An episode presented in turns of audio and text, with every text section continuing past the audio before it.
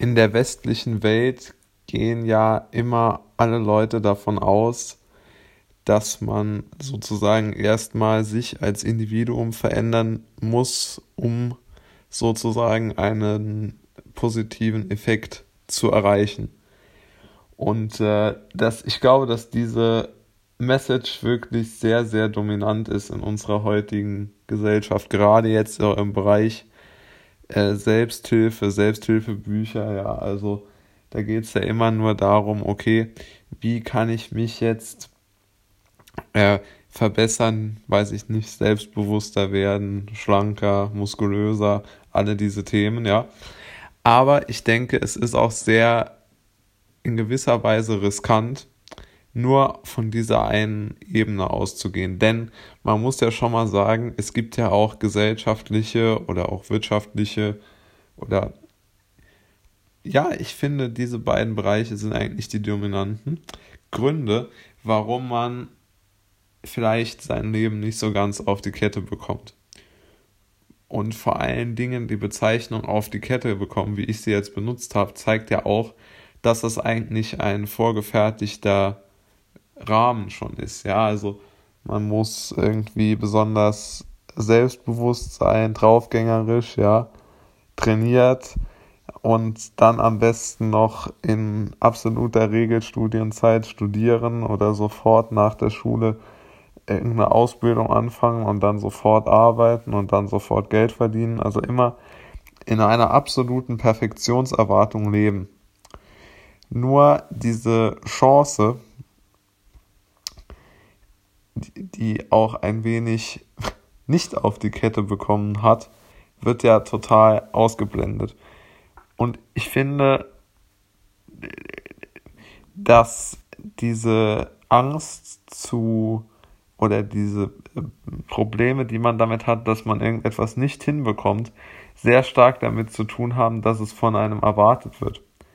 Aber ich glaube, es hat weniger damit zu tun, dass es sozusagen aus einem selbst kommt. Also ich glaube, es gibt relativ wenig Leute, die jetzt traurig darüber sind, dass sie nicht morgens um sieben in irgendein Büro fahren müssen.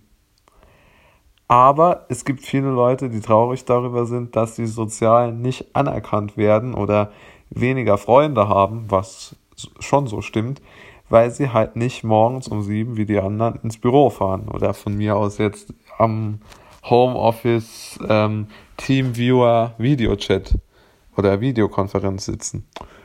Und ich bin schon der Meinung, dass wir da mal ein bisschen drüber nachdenken müssen als Gesellschaft, denn wir werden auf jeden Fall in nächster Zeit mehr Arbeitslose bekommen durch die wirtschaftlichen Einbrüche. Also minus 9% sind ja sportlich. Und ähm, ich denke, dass man dort, sagen wir mal, eine, eine etwas entspanntere Haltung bekommen muss als Gesellschaft gegenüber Leuten, die, um bei dem schlimmen Satz zu bleiben, ihr Leben nicht auf die Kette bekommen.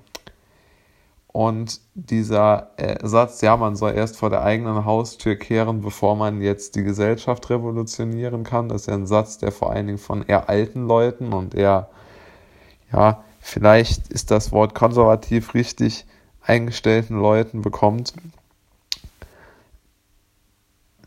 Aber ich glaube, dieser Satz, der ist zwar im Kern vielleicht nicht ganz schlecht, dass die Veränderung nur in einem selbst liegen kann, aber wenn einfach die Außenwelt dir keine Chance gibt, was in manchen Situationen schon der Fall ist. Ich sage nicht in allen, aber in manchen Situationen ist es einfach der Fall. Dann muss man auch mal ein bisschen gütiger und gnädiger mit sich selbst sein und nicht immer nur so irgendeiner Idee hinterherlaufen, dass man immer unbedingt extrem stark sein muss, extrem ähm, ja, angetrieben, extrem motiviert, weil ich glaube, dass das niemand ist. Und ähm, ich hoffe einfach mal, dass wir dort ein bisschen mehr ähm, Freiheit bekommen, dass die Lebenswege auch mal etwas ungerader sein können Aber ungerade bedeutet ja auch oft, sagen wir mal, in, in, in irgendeiner Art und Weise erfolgreich ungerade. Also, dass dann irgendjemand, weiß ich nicht, zwei Jahre durch die Weltgeschichte fährt und äh, ja, irgendwelche Projekte macht. Ich denke, das oder reist, das ist ja auch, wird ja auch schon als ungerader Lebensweg angesehen, aber das ist ja im Grunde genommen extrem selbstmotiviert und extrem selbstbestimmt und denke ich auch extrem kraftgebend. Nur wovon ich spreche, ist was anderes. Ich spreche davon, dass man in Zukunft davon ausgehen muss, dass wir in den nächsten ein, zwei Jahren sicherlich viele junge Leute, ich würde insbesondere sagen junge Leute haben werden, die ohne wirkliches Eigenverschulden in schwierige wirtschaftliche und psychologische Situationen kommen werden. Und ähm,